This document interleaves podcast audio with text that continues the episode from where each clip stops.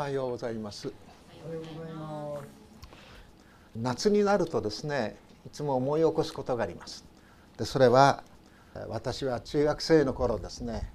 バレーボール部に入っていまして栃木県で私があ立ちの中学校はですねバレーに関してはかなり名門校だったんですね。で私の5年先輩になりますが1964年の東京オリンピックのですねいわゆる東洋の魔女と言われた日望貝塚の選手の半田百合子っていうんですがそれは私たちの中学校の先輩なんですね。女子は何人かそういう全日本級の選手が出てるんですが男子はですねそんなに目立った選手は出てないんです。ですけどもかなりこう尊敬できるようなそういう先輩たちがいましてですね私自身もそういう先輩からですねいろいろまあ注意を受けたり訓練されたり励まされたりしてこう来ました。そういうわけでバレーボールをこうやってたんですけどもその当時はですね体育館がありません、えー、でそれで外でやるんですね。ですからその当時のやり方はですね実に何、えー、て言うんでしょうか大松イズムを先取りしたようなやり方でありまして練習中はですね決して水を飲ませないんですねもうくたくたになるまでボールを追いかけるわけですでそうしてフラフラになってね意識が薄くなってからが本当の練習だっていうふうなそういう考え方でありましてそういう時にこそそういうふうになってからこそバレーボールのいろいろな基本の型があるんですけどもそれが自然と身につくんだっていうふうなそういう教え方であります。むちゃくちゃですね。でバレーで使う筋肉とですね水泳で使う筋肉は違うからプールには行くなっていう。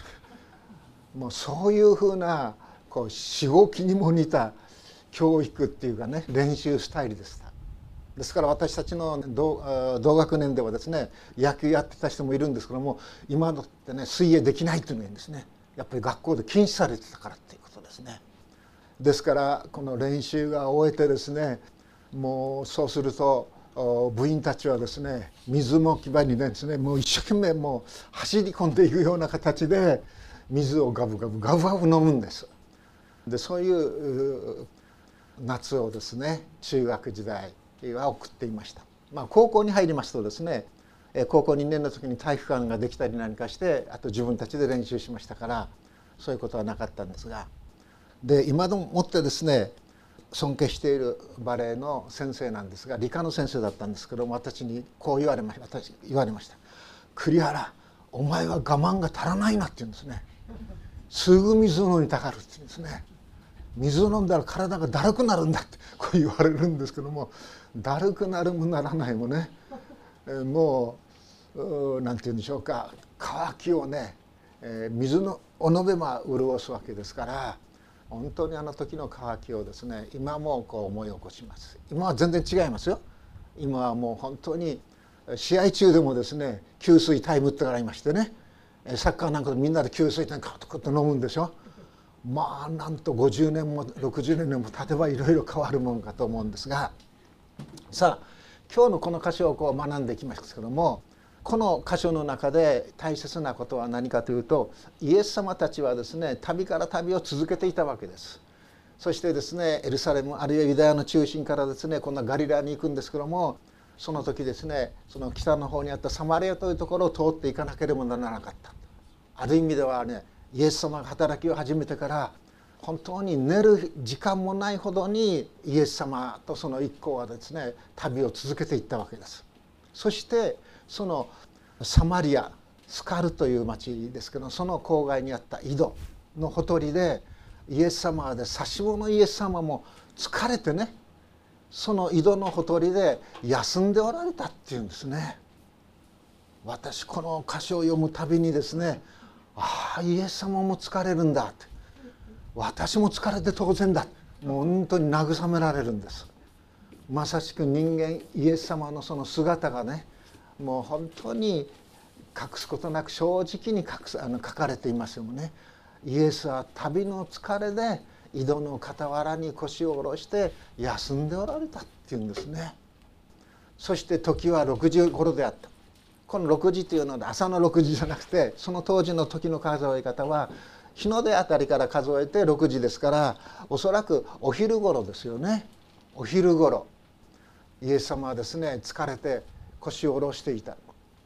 ただ単に肉体の疲れだけじゃなくておそらくイエス様は喉が渇いていたと思うんです。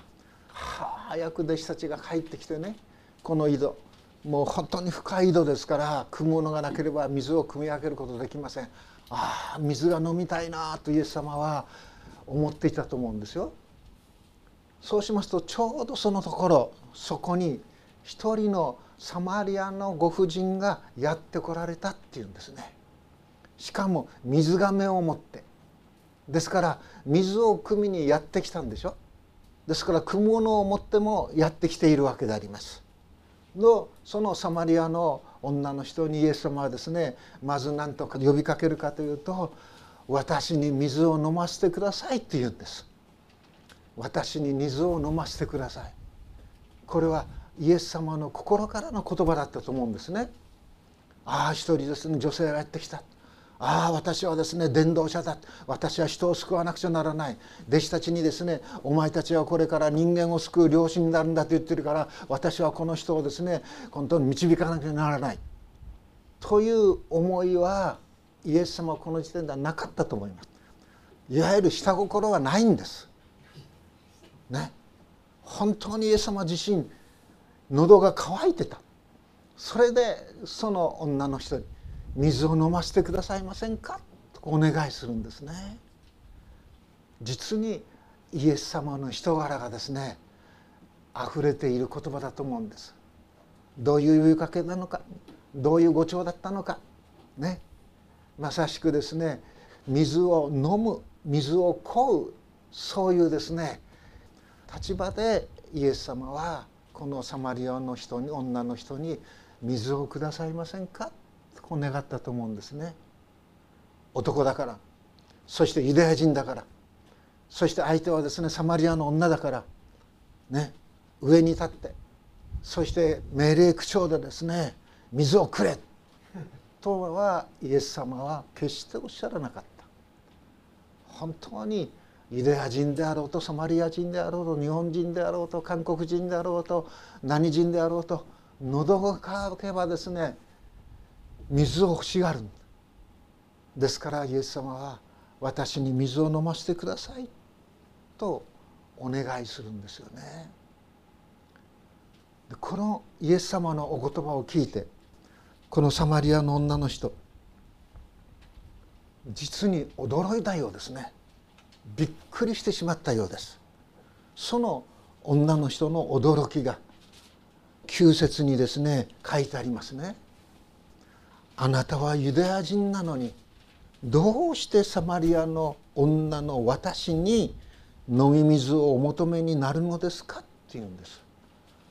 あなたはユダヤ人なのに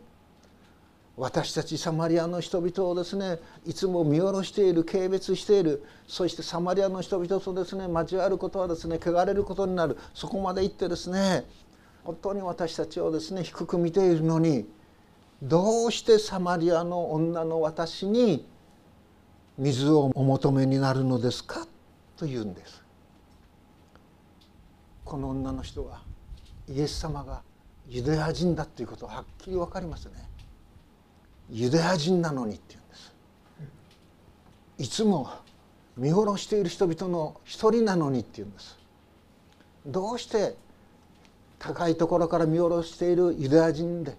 が私のようなもののですね下に立って水を飲ませてくださいませんか？言うんです。ということですよね。お仲間がいるでしょうに。もうちょっと我慢すればねお仲間が帰ってくるでしょうに。そしたらですね女の子の私にしかもサマリアのね女の私に水を飲ませてくださいなどと言う必要はないでしょうとも思えるかもしれない。でもイエス様は水を求めになるんですよねそしてそのイエス様の謙虚なね混じり気のない素直な求めに対してこの女の人は正直に自分の感想を言うんでしょ自分の受けた印象を言うんでしょ？あなたはユダヤ人なのにどうしてサマリアこの女の私に男だの私も女の私ですよ。低く見られている。この女の私に水をお求めになるのですか？と答えるわけですよね。ですからイエス様と会話していく時にね人々は実に正直な人々に変えられていくということです。正直な思いにされていくということですね。ここにイエス様のね愛のお姿、まあ、愛という言葉をすぐに使ってはいけないかもしれないんですけどもイエス様の本当にそういう人格的な人を人として本当に慈しみを持ってご覧になるイエス様の姿が出てきていると思うんですね。それでイエス様は答えますね10節イエスは答えを言われた。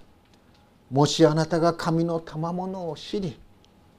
またあなたに水を飲ませてくれというものが誰であるかを知っていたならあなたの方でその人に求めたことでしょうそしてその人はあなたに生ける水を与えたことでしょうって言うんですここでイエス様はもうストレートにね私はキリストだとは言ってません実に本当にソフトにね順々にですね自分というものをここに表していくんですね。もしあなたが神の賜物を知りまたあなたに水を飲ませてくれというものが誰であるかを知っていたならっていうんです。あなたの方でその人に求めたことでしょう。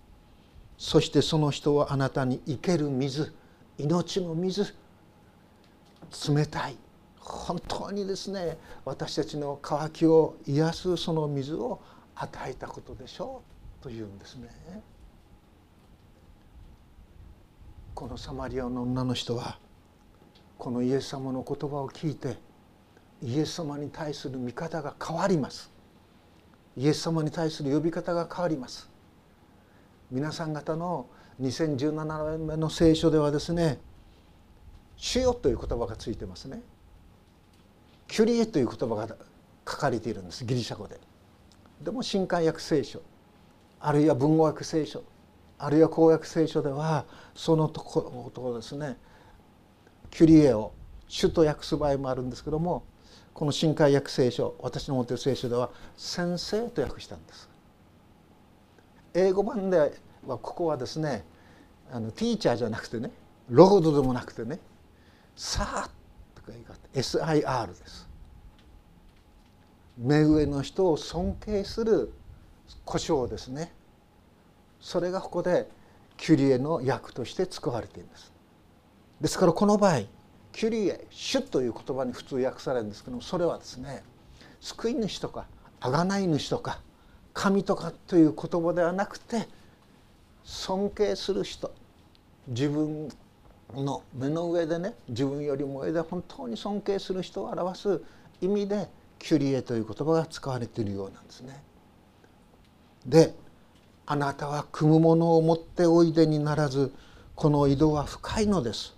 その生ける水をどこから手においでになるのですか？って言うんです。正直ですよね。先生あなた汲むもの持ってないでしょ？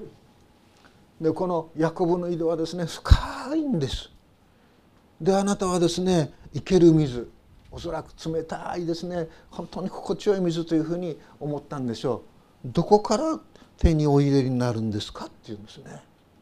そしてさらに12節。あなたはですからイエス様に対する興味がここで出てますね。私たちの先祖私たちの父祖とも言いますね。ヤコブよりも偉いのでしょうか？っていうんです。イエス様はあなたはどういうお方ですか？っていうのことでこの女のですね考えうる限りの言葉がここで使われていると思うんです。あなたが私たちの先祖ヤコブよりも偉いのでしょうか？ヤコブはこの井戸を与え彼自身も彼の子たちも家畜もこの井戸から飲んだのですとこう言うんですねこれ女の正直なねその思いです。でそれに対してイエス様ははっきりと答えますね。きっぱりと。13節。イエスは答えを言われた。この水を飲む者は誰でもまた乾きますって言うんです。この水ヤコブの井戸から深いヤコブの井戸から飲ん汲んだ水冷たいかもしれない。しかしこの水を飲む者はまた乾くんだって言うんです。しかし私が与える水を飲む者は誰でも決して乾くことがありませんっていうこれすごいことですね。私が与える水を飲む者はまた誰でもですね乾くことがないんだって言うんです。乾くこともありますよそういう意味じゃなくてね決してって言われるんですね。ある意味では絶対っていうことですね。決して乾くことがない。そして私が与える水はその人のうちで泉となり永遠の命への水が湧き出ますすごいですね永遠の命への水が湧き出るもういつでもですねその水に潤っているいつも渇きがですね癒されているいや癒されているところが心からですそういう喜びが潤された癒されたそういうですね感謝がですね本当に湧き出るんだっていうんですね。イエス様はこのようにはっきりと答えられました。ですからこの女の人は15節また「主よ」って言います。ね、キュリエという言葉が書いてあるんです。新漢訳では先生と言ってるんですけども私が乾くことがなくもうここまで汲みに来なくてもよいようにその水を私にくださいって言うんです。実に正直な答えですね 重いですね反応ですよねもう私が書くことなく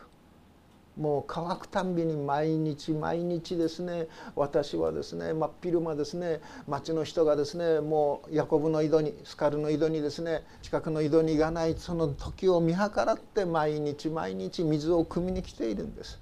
もう私は疲れました。この女の人が言ってることはそういうことでしょ。毎日の歩みに疲れ果てたっていうことですよね。だからもうここまで汲みに来なくてもよいようにその水を私にくださいって言うんです。もうこんな重労働こんな単純なしかも重い水は重いでしょ？そういうですね水を汲むという行動労働がからですね解放されるならばどんなに幸せかっていうのこういうことですよ。もうここまで汲みに来なくてもよいように私にその水をくださいっていうんですね。これは私たち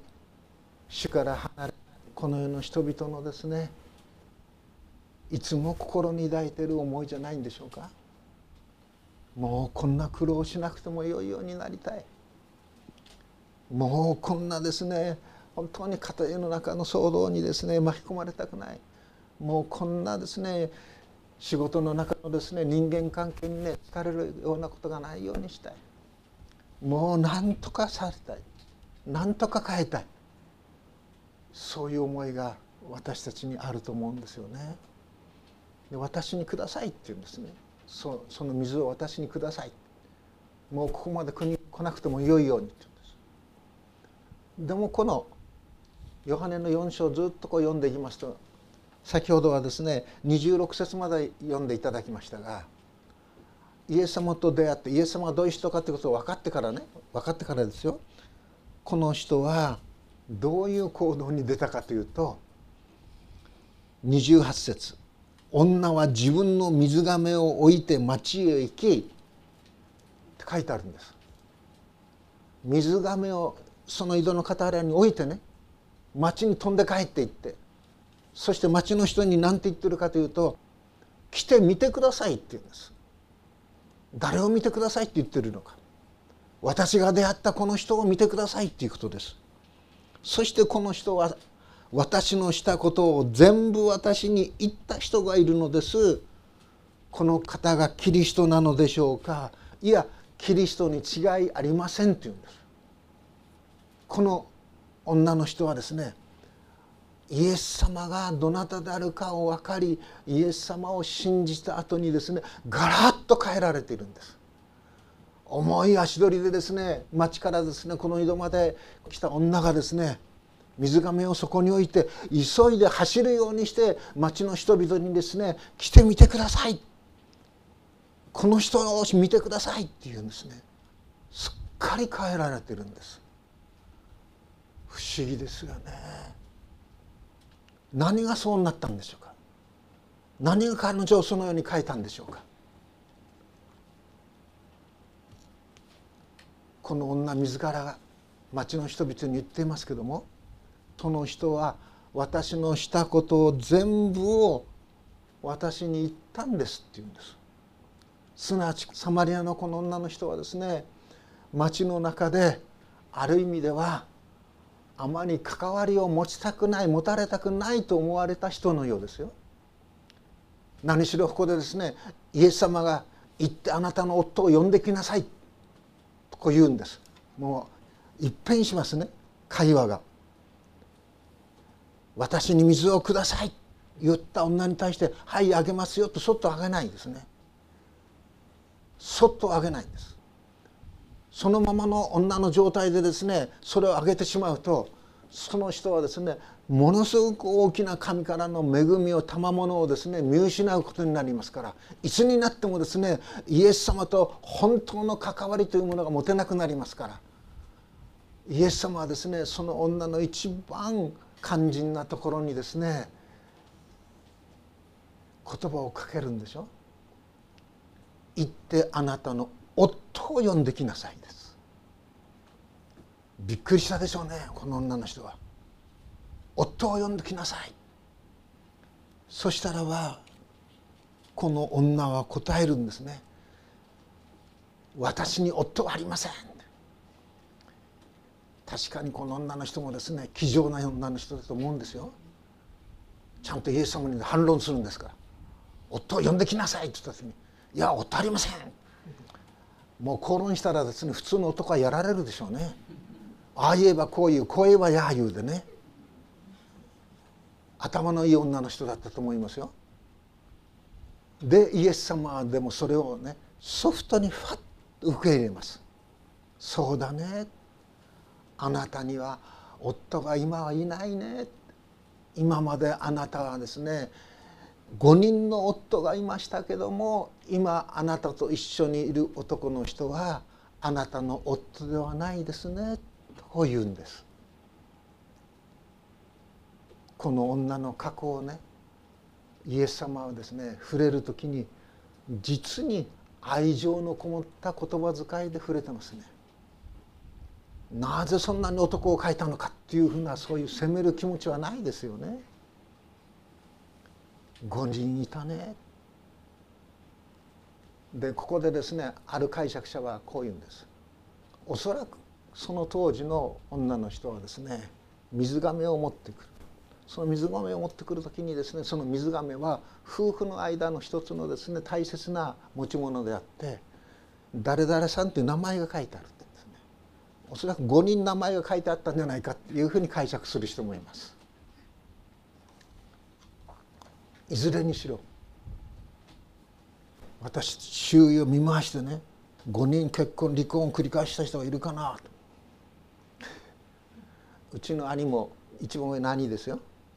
あの離婚してます。でまた再婚して。でもちょっと見当たらないですね。日本人のですね有名ないろんな女優さんなんか見てもあ5人5回もあの聞いてないな。とでずいぶん前ですけど考えてですねああ5人男を描いた人はあれはエリザベス・テイラーだったかなとかね。あるいはマリリン・モンローだったかなというようなねそんな感じですよ。いずれにしろね魅力的なそういう風貌を持っていたと思うんですよ。でもイエス様と女の会話を見ていくと女は実にイエス様の前に正直に出ていますね。19節女はイエス様に何て言ってるかというと「先生あるいは主よキュリエ」っていうねあなたは預言者だと思いますって言うんです預言者そして礼拝のことに触れるんですね。サマリア人がゲリジム山でですね礼拝をする。ユダヤ人たちはエルサレムのあの神殿で礼拝する。そういうふうにですねあなた方は言っておる。そしてあなた方は礼拝すべき場所はエルサレムだと言ってる。ね、ゲリジム山サマリアの人たちが礼拝すべきところは礼拝すべき場所ではない。正しく礼拝すべき場所はエルサレムだって言ってる。すなわちこのことは何を私たちに教えてくれるかというとこのサマリアの女の人の心の中の一番深い渇きは誠の神に出会いたいということです。神がこの世におるならば神がこの世を支配しているならばそして神が生きておられるならば誠の命の源なる神にお会いしたいんだ。溢れ出るように言ってる言葉ですよね。それでイエス様はそれを受け止めるでしょ。私の言うことを信じなさいって言うんですね。あなた方が父を礼拝するのはこの山でもなくエルサレでもないそういう時が来ます。救いはユダヤ人から出ているのですから私たちは知って礼拝していますがあなた方は知らないで礼拝しています。23節。しかし真の礼拝者たちが霊と誠によって父を礼拝する時が来ます。今がその時です。父はこのような人々を礼拝者として求めておられるからです。神は霊ですから神を礼拝する者は霊と誠によって礼拝しなければなりませんって言うんです。今がその時なんだって言うんです今が誠の神に出会う時なんだ。今があなたにですね神が最も大切な最も豊かな賜物を与えようとしている時なんだ言葉を変えるならば今があなたをですね変える時なんだ今があなたの救いの時なんだということだと思うんですね。神は霊ですから神を礼拝する者は霊と誠によって礼拝しなければなりません。それに対してこの女が言うでしょ女はイエスに言った私はキリストと呼ばれるメシアの来られることを知っていますその方が来られる時には一切のことを私たちに知らせてくれるでしょう。そういうんですね。一切のことを私に知らせてくれるんでしょう。それを受けてイエス様はあなたと話しているこの私がそれだって言うんです。あなたと話しているこの私があなたが言ったメシアだ。エゴウ・エイミーということです。私がそれだということですね。この女は自分の心の中のごちゃごちゃした思い自分の人生にですね何か幕がかかったようなそういう思い右に左に本当にですねぶつかりぶつかり悩み悩み歩んできたその人生それら全部をイエス様が知っておられてそしてこの女に自分自身を表してくださった。あなたがと話している。あなたが目の前にいる。あなたと話している。この私がそれなんだっていうんですよね。すなわち乾いた心をですね潤す泉。それを与えるお方。それはイエス様だということです。そして潤い私たちの心の本当に深い深い求めをですね満たしてくださるお方渇きを潤してくださるお方は父なる神ですよ。そして父なる神と出会うところがそれが礼拝ですよ。ということでしょ。新しい時なんです。新しい恵みが私たちには導かれている。備えられている。開かれている。私たちが週の初めそれぞれが時間を工夫しそれぞれが自分の生活のなりわいをですね整理して私たちはこの教会に集まってきますね。ここで私たちはですね何を求めているのかそれは父なる神との出会いを求めているんでしょ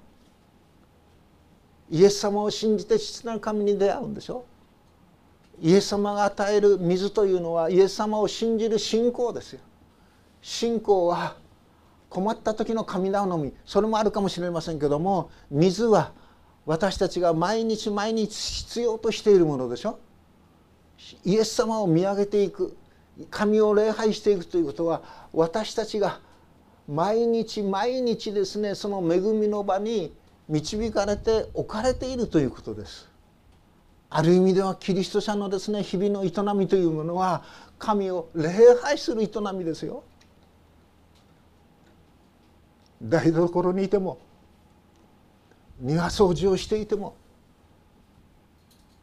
あるいはスーパーに買い物をしているにしても